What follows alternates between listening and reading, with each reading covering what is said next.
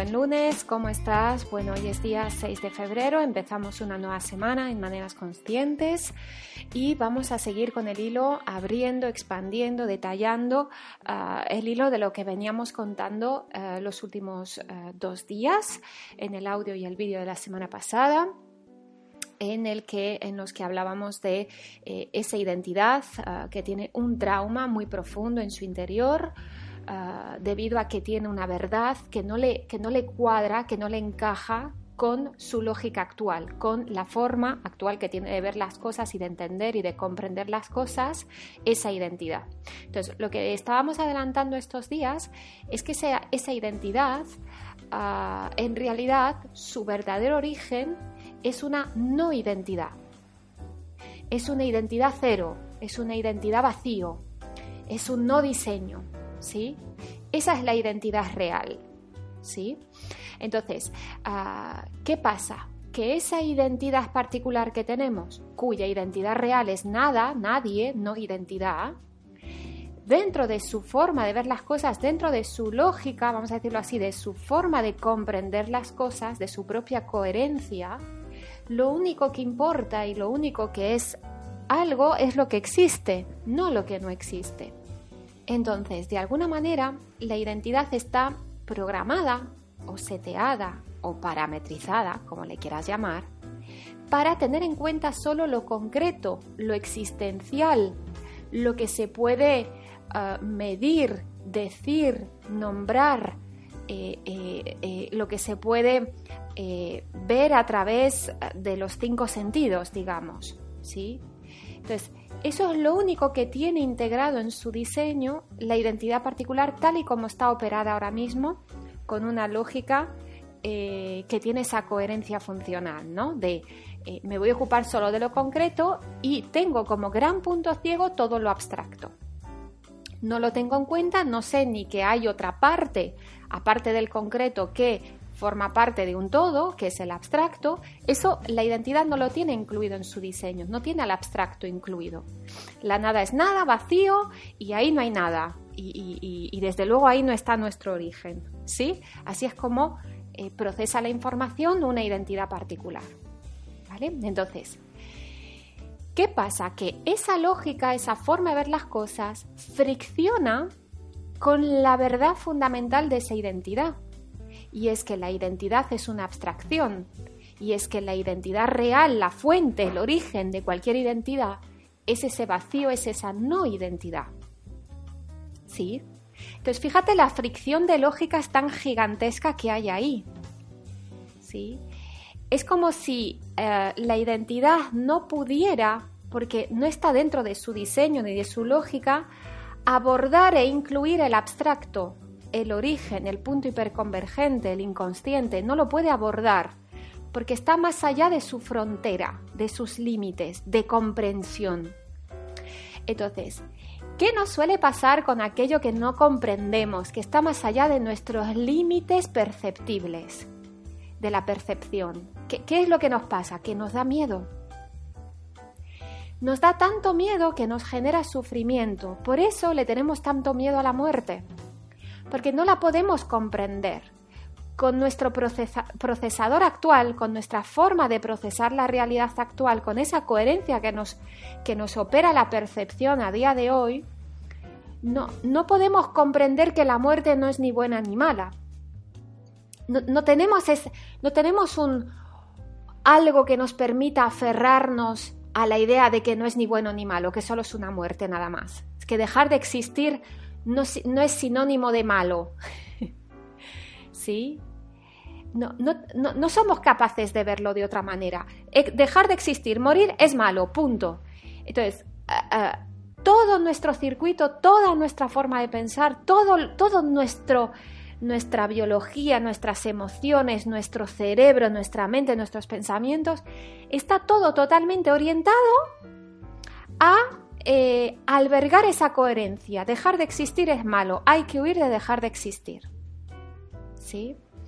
Entonces, la muerte, el desaparecer, el dejar de ser quien uno es, el no poder sostener nuestra identidad, nuestro punto de vista, nuestra razón, todo lo que tiene que ver con sostener nuestra identidad, nuestro diseño, siempre que se ve atacada esa, ese sostener mi identidad, mi diseño, mi existencia, nos va a hacer sufrir.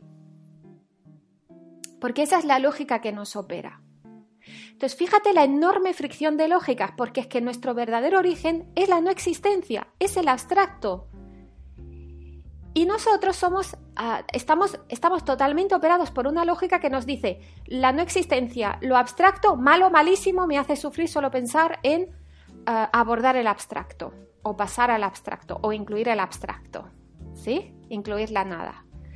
Me produce dolor, ¿vale? Entonces, este circuito lógico, circuito lógico, ¿sí? Es el que tenemos que empezar a tomar conciencia de que está ahí operándonos. Si yo empiezo a tomar conciencia que el dolor que me genera la muerte, que el dolor que me genera el pensar en desaparecer, en dejar de existir, es un dolor que es una consecuencia de un circuito lógico, de una lógica que opera a mi, a mi percepción, si, si me puedo despegar despegar del dolor y verle la lógica y decir, este, esto, este sufrimiento que me produce la muerte, el pensar en mi propia muerte o la, o la muerte de, una, de un allegado mío, si me produce tanto dolor, me toca poder observar eso y decir, bueno, pero ese dolor de dónde viene? Hay algo que está haciendo que a mí la muerte me genere dolor y la vea como algo negativo. ¿Ves? Que yo considere que la nada, que es regresar a la nada, morirme, nada, es malo. Hay algo, hay una lógica que me está operando para que yo lo vea como malo. Entonces, aquí es donde concuerda este trabajo que hacemos en este proceso de autocuestionarnos. ¿Por qué me tiene que hacer dolor, sufrir la muerte? Me autocuestiono, ¿ves? ¿Por qué tiene que ser malo morir? ¿Por qué tiene que ser malo de repente dejar de existir? ¿Por qué tiene que ser malo? ¿Por qué me tiene que hacer sufrir? Sí, vale, me hace sufrir, lo asumo, pero ¿por qué? Me lo cuestiono. Hay algo que está haciendo que a mí eso me provoque dolor. Hay una lógica detrás. No es gratuito, no es porque las cosas son así como yo las veo. No, vamos a despegarnos de cómo vemos las cosas y lo vamos a cuestionar. No me cansaré de decirlo. ¿Vale? Entonces, ah, cuando yo puedo observar el circuito lógico, el circuito, es decir, eh, eh, eh, ¿por qué se me tiene que meter en mi circuito emocional este dolor, este sufrimiento, esta tristeza? ¿Por qué se me detona esto? Bueno, obviamente porque tengo algo excluido de mi diseño. En este caso, la muerte, el abstracto, el desaparecer, el no existir, está excluido del diseño de mi identidad. ¿Ves? Entonces, Mientras yo me crea que es malo dejar de existir, mientras yo me crea que la nada es algo de lo que hay que huir, ¿cómo voy a hacer para abrirme al abstracto? ¿Cómo hacer para abrirme a una comunicación 7.1? ¿Cómo hago para reunirme con la nada? Con el origen de todas las cosas. No voy a poder. ¿Ves que el circuito lógico está diseñado para mantenerme en la divergencia? Y gracias por mantenerme en la divergencia, porque si no, no me hubiera podido generar experiencias, hubiera nacido, me hubiera iluminado y se acabó el juego. ¿Ves? Entonces, tengo que ver la función y el rol que tuvo ese circuito lógico. Un circuito que me mantuvo a la identidad distorsionada y a la percepción distorsionada para que yo nunca entablara una comunicación con el abstracto. Al menos no conscientemente. ¿Sí? Entonces, una vez que veo para qué ha servido este circuito y para qué ha servido, ahí es cuando puedo ya soltarlo para que se reordene con una nueva lógica. Una lógica que reordene mi diseño y mi identidad para que esté incluido el abstracto, para que esté incluida la muerte, para que esté incluida la nada, para que esté incluida la no existencia. ¿Sí? Entonces, cuando dentro de mi diseño yo tengo incluido la existencia y la no existencia, lo concreto y lo abstracto, entonces es cuando ese cuarto plano puede empezar a ser, a ser permeable o a permitir, a ser un puente que permita una, una comunicación entre el abstracto, el concreto, el concreto y el abstracto. Mientras yo no puedo asumir el abstracto, no lo puedo incluir en mi diseño, ¿cómo voy a permitir que haya una comunicación entre 7 y 1? No voy a poder. ¿Sí? Entonces, ah, ¿cómo aplicamos esto que parece tan teórico y tan, y tan técnico? ¿cómo, ¿Cómo lo aplicamos? Vamos a ver ejemplos concretos, ¿sí? Y para eso vamos a aprovechar para, eh, eh, de alguna manera, aclarar los conceptos de identidad técnica e identidad negativa que tanto utiliza Alejandra Casado en sus explicaciones. ¿sí? Así que, de paso, ya eh, podemos aclarar todo esto todo junto con, este tema. ¿sí?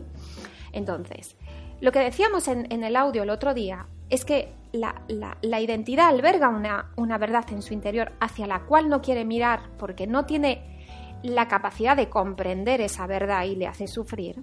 Y esa verdad es que en realidad no existe la identidad, es una abstracción. No tiene una existencia física la identidad. Lo veíamos el otro día en el audio, ¿sí? Entonces, ah, dado que no tiene una existencia física, que no es algo concreto, que es una abstracción, pero teniendo en cuenta que la identidad está hecha para procesar solo lo concreto y no lo abstracto, ves que hay un choque, hay un choque de lógicas. Entonces, reconocer esa verdad a la identidad le hace sufrir. Reconocer que en realidad no es nada ni nadie, es una no identidad, le hace sufrir, le hace dolor. Entonces, ¿qué hace la identidad? Pues lo que hace es defender que en realidad sí existe. Se hace una gran muralla alrededor de esa verdad para no mirar para ella y dejarla ahí metida en, lo más profundo de ella misma. Y todo el tiempo se preocupa de, demostrarse a sí misma que sí existe y que sí es una identidad concreta. Entonces, yo me tomo súper a pecho y defiendo con uñas y dientes toda mi identidad, todo mi diseño. Mis valores, mis principios, mi ideología, mi filosofía de vida, mis protocolos, mi, mi forma de hacer las cosas, mi, todo, todo, todo ese diseño lo defiendo con uñas y dientes. Y cuando alguien pone en duda alguno de esos valores, ideologías, principios, ¿qué le va a pasar a la identidad? Le va a sentar fatal. ¿Por qué? Porque en el fondo sabe que todo eso es paja, digamos, ¿sí? Entonces, como tiene que demostrarte a sí misma que no es paja, cuando alguien le dice, oye, mira, es que esto es paja, y no estoy de acuerdo con tu ideología, la mía es mejor. Entonces, esa identidad se lo toma como un dolor, o sea, le hace sufrir muchísimo. ¿Ves? Pero, ¿por qué me tiene que hacer sufrir que otra persona tenga otra ideología diferente a la mía? ¿Por qué me duele? ¿Por qué me molesta? ¿Por qué me da carga? Eso es lo que me tengo que preguntar. No voy a preguntarme por qué hay gente tan rara en el mundo que piensa diferente a mí. No. Lo que me voy a preguntar es, ¿por qué me jode tanto? Que, la gente no me dé la razón y que no piense como yo? ¿Por qué me jode tanto que no todo el mundo sea como yo? que me encantaría que todo el mundo pensara como yo. ¿Por qué? ¿Por qué me pasa esto? Esas son las preguntas que me tengo que hacer para avanzar en este proceso. ¿Ves? Entonces, la respuesta es porque ah, no. Porque no tengo asumido que, que la única identidad real es la identidad que incluya todas las identidades a todas las demás identidades que existen. Esa es mi identidad real. Es el vacío, es la no identidad. ¿Qué es la, ¿Cuál es la única identidad que puede incluir a todas las demás identidades que existen en el universo? La no identidad. La no identidad es la única que puede incluir a todas las identidades sin fricción, sin problema y sin esfuerzo. Nadie es el único que puede incluir a todos. ¿Ves? Entonces, la verdad que tenemos en nuestro interior es que nuestra identidad es negativa, es una identidad cero, es una identidad vacío, ¿sí? Es una identidad abstracta. Cuarto en punto cero, si lo quieres ver en el sistema de referencias. Esa es la identidad real, digamos, ¿sí? EGI. ¿Qué pasa? Que como la lógica que opera mi identidad, como decíamos al principio del audio, es la de solo importa lo que existe, lo que existe es lo único que hay, lo que existe es lo más valioso. Reconocerse eso a la identidad es como que la identidad se siente morir. ¿cómo, voy a, ¿Cómo voy a reconocer que no existo? O sea, me muero. No puedo reconocerlo. Entonces, mi amurallo en mi forma de ver las cosas, mi amurallo en mi diseño, mi, amurallo en mi identidad positiva, yo soy esta, Sandra, que piensa así, que tiene esta ideología, que tiene estos valores, que tiene esta, estos principios y los defiendo a muerte. ¿Ves? Entonces, ¿cuál va a ser mi gran vulnerabilidad? Precisamente que alguien ataque a todos esos pilares con los que yo me identifico, todos esos valores con los que yo me identifico, va a ser mi gran vulnerabilidad. ¿Ves? Entonces, ¿por qué somos tan vulnerables? Porque intentamos defender algo que en realidad no existe. ¿Sí? Eh, eh, porque yo no soy esta Sandra que creo que soy. No, existe tal cosa, es una ilusión de mi percepción. Entonces, como lo intento defender, eso, eso ese querer defenderlo es lo que se convierte en mi mayor vulnerabilidad. Si yo dejara, soltara esa identidad y me importara un pijo si los demás eh, eh, me llevan la contraria o me dan la razón porque ya no necesito tener esa razón, porque ya no necesito sostener esa identidad, porque ya no me identifico con esa identidad, esos valores, esos principios, entonces no hay forma de que nadie me haga daño. ¿Ves? Se cae la fuente del conflicto, se cae el punto ciego sobre el cual se sostenía cualquier conflicto que yo pudiera tener a nivel de identidad al relacionarme con otras personas. Se cae, no se puede dar. Para que un conflicto, para que algo me pueda dar, hacer daño, para que algo me pueda hacer sufrir, tiene que haber un gran punto ciego operándome, si no es imposible que yo pueda sufrir. ¿Ves? Por tanto, ¿cuál es el gran punto ciego de mi identidad? Que no puede reconocer que en realidad no existe. Vamos a expresarlo así para que se entienda mejor. Entonces, digamos que ah, la identidad Sandra, si yo empiezo a soltar todos los adornos que tiene, con lo que me voy a quedar es con que Sandra es una identidad técnica. No una identidad positiva, una identidad técnica. Una vez que yo convierto a mi identidad positiva en una identidad técnica, es cuando puedo asumir mi identidad negativa. Entonces, o al o sea, será todo al mismo tiempo. Entonces, vamos a explicarlo con un ejemplo.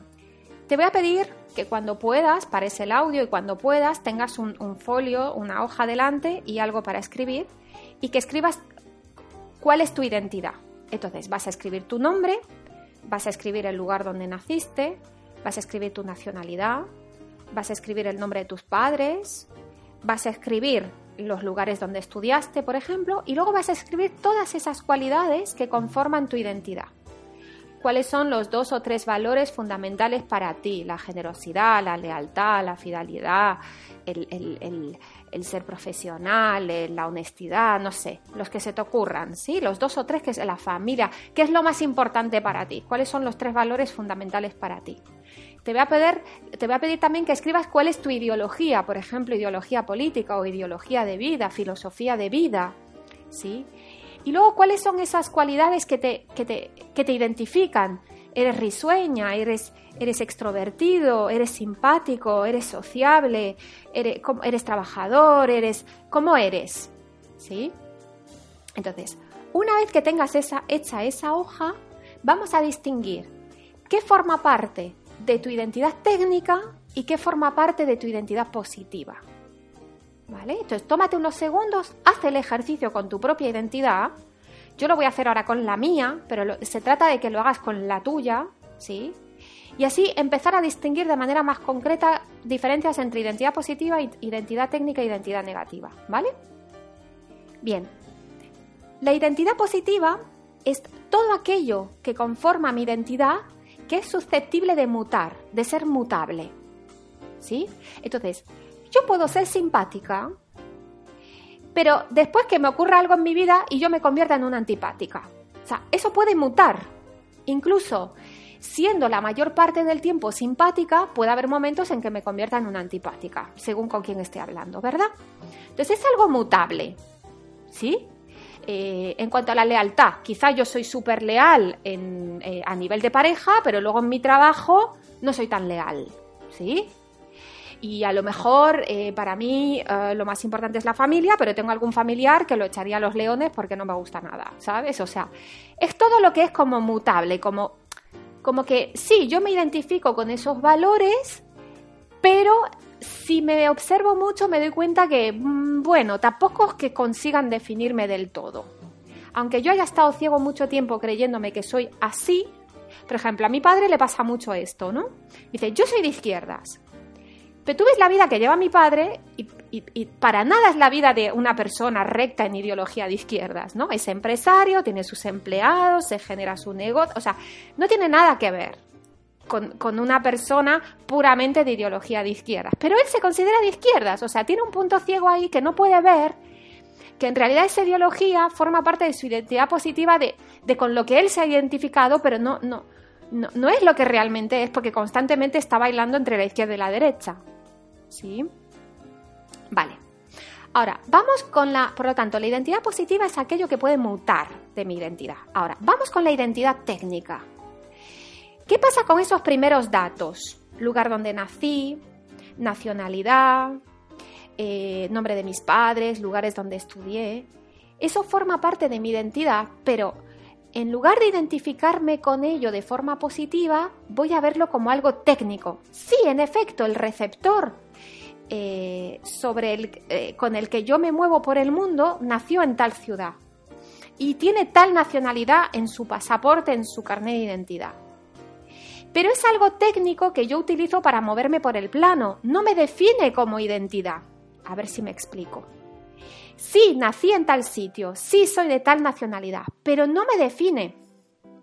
Voy a poner un ejemplo concreto mío. Por ejemplo, yo nací en París, en Francia.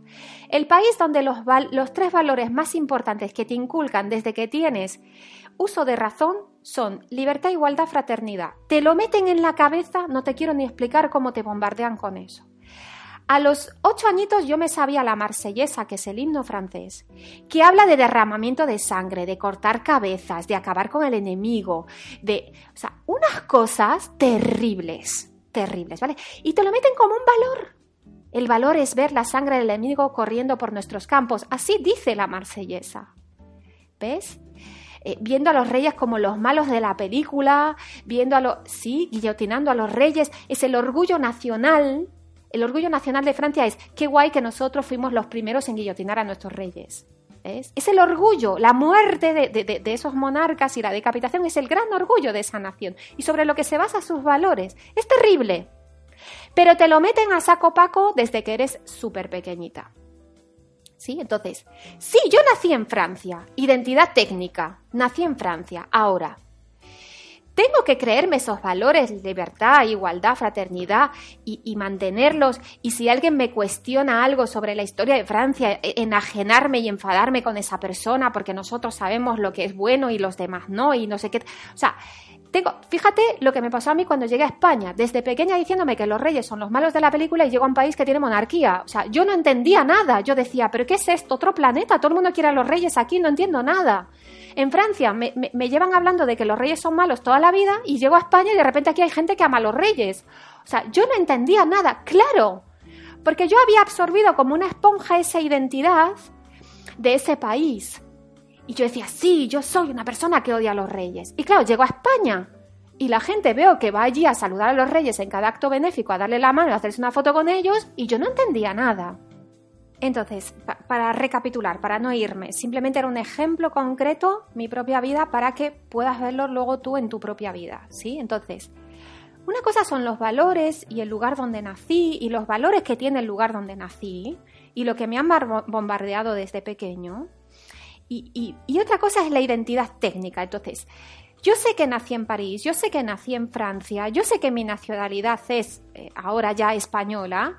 Vale, me, sirvo de eso a nivel técnico para que cuando me pongan un, un, formulario en el aeropuerto para poder viajar a otro país, pues que yo pueda rellenar ese formulario. ¿Sí? Es técnico. Ahora, yo, porque nací en Francia, me voy a quedar con los ideales que tienen los franceses. Obviamente no. ¿Ves? Lo suelto.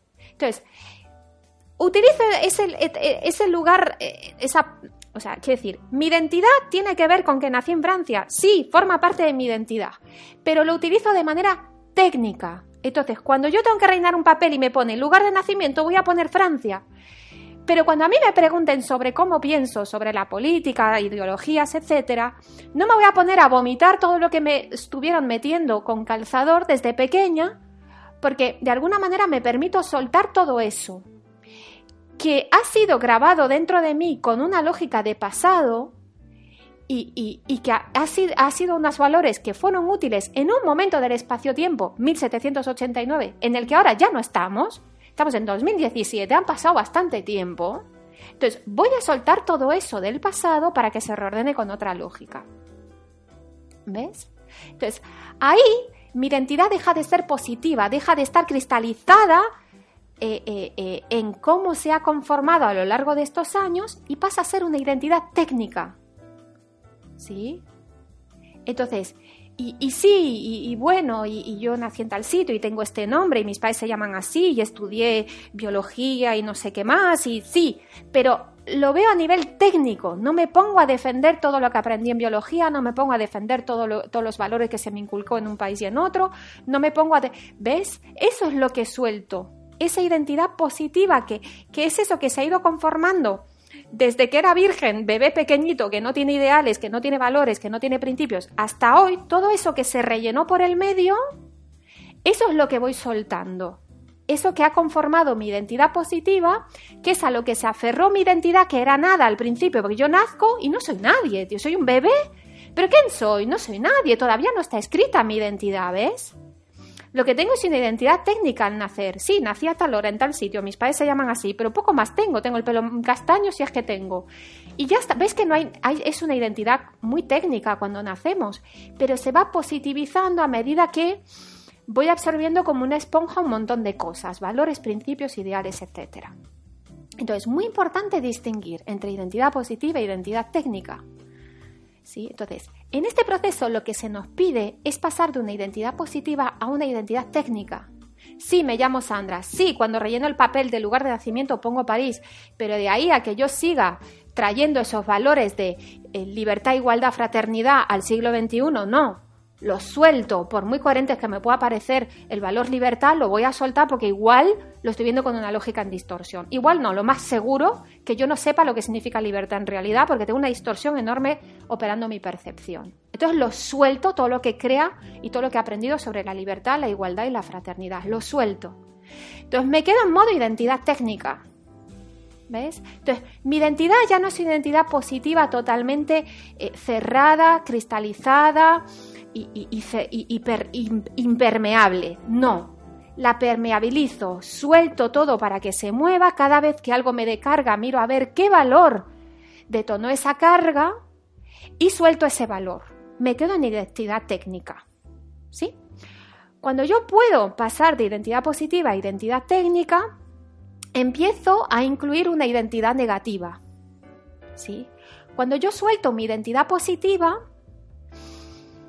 no es que me muera, o sea, hay una muerte abstracta de mi identidad positiva, ¿sí? Pero sigue habiendo una identidad técnica, o sea, Sandra sigue existiendo, pero empieza a mutar la parte positiva de esa identidad técnica Sandra. Y para poder mutar tiene que pasar a negativa, ¿sí? Entonces, suelto todo lo que he creído ser hasta ahora, mis valores, mis principios, todo mi diseño. Me quedo en identidad técnica. Ah, me quedo en cero, me quedo en no sé quién soy, no sé cuáles son los valores que debería tener o no tener, no sé cuál es la coherencia de cómo ver las cosas desde un diseño, eh, me quedo en modo no tengo diseño, entonces lo, que, lo que hago es pasar a una identidad negativa, pero como sigo en el plano teniendo un nombre, ese nombre es, digamos, mi identidad técnica. Entonces, va a haber una parte de la identidad que va a estar mutando, que va a estar muriendo todo el tiempo. Entonces, todo eso que, escribiste en el papel, soy simpática, soy extrovertido, soy sociable, mi valor fundamental es la amistad, todo eso que escribiste es lo que vas a soltar. Tu identidad positiva la sueltas para que pueda mutar. Cuando lo sueltas te quedas en modo identidad negativa. Pero claro, tú, sí, tú, tú, tú a lo mejor tienes que rellenar un papel en el que tienes que poner cómo te llamas y dónde naciste. Entonces, esa identidad que vas a poner en el papel es tu identidad técnica. Sabes que no es lo que eres, es lo que utilizas para poder moverte en el plano, digamos. Pero lo que está ocurriendo realmente dentro de ti es una constante mutación de identidad positiva a negativa. Vale, me parece que soy esto, pero lo voy a soltar. Identidad negativa, no soy nada. Ah, pero me viene una nueva versión. Vale, nuevo diseño, lo vuelvo a soltar. Vuelvo a estar en identidad negativa. ¿Sí?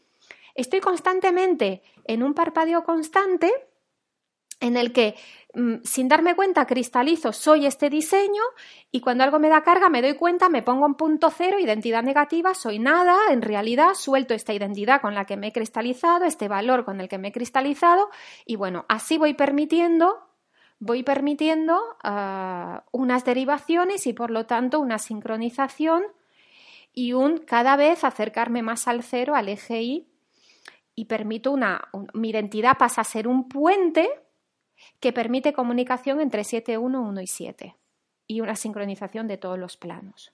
¿Sí? Entonces, bueno, espero que con esto quede más claro todo lo que abrimos eh, estos primeros días de mes y también que quede más claro esto que me habéis preguntado en el grupo de WhatsApp de eh, qué es identidad técnica, qué es identidad negativa y de paso qué es identidad positiva. Espero que haya quedado un pelín más claro.